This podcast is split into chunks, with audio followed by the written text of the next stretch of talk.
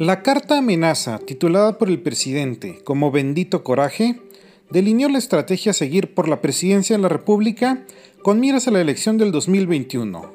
La madre de todas las batallas será nada más y nada menos que mantener la mayoría en la Cámara de Diputados, en donde el presidente López Obrador literalmente ha hecho lo que quiere durante los últimos meses. Sin embargo, el tema de la pandemia hizo que se complicaran algunos temas, pero la denominada cuarta transformación, aseguran, debe de continuar.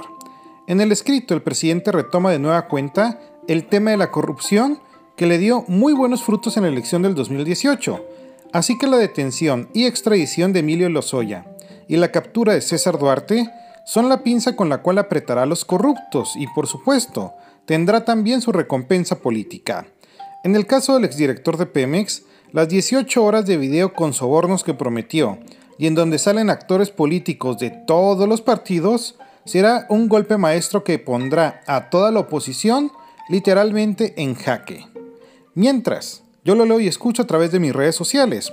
Búsqueme en Facebook e Instagram como Bernardo Fierro. Gracias por su atención.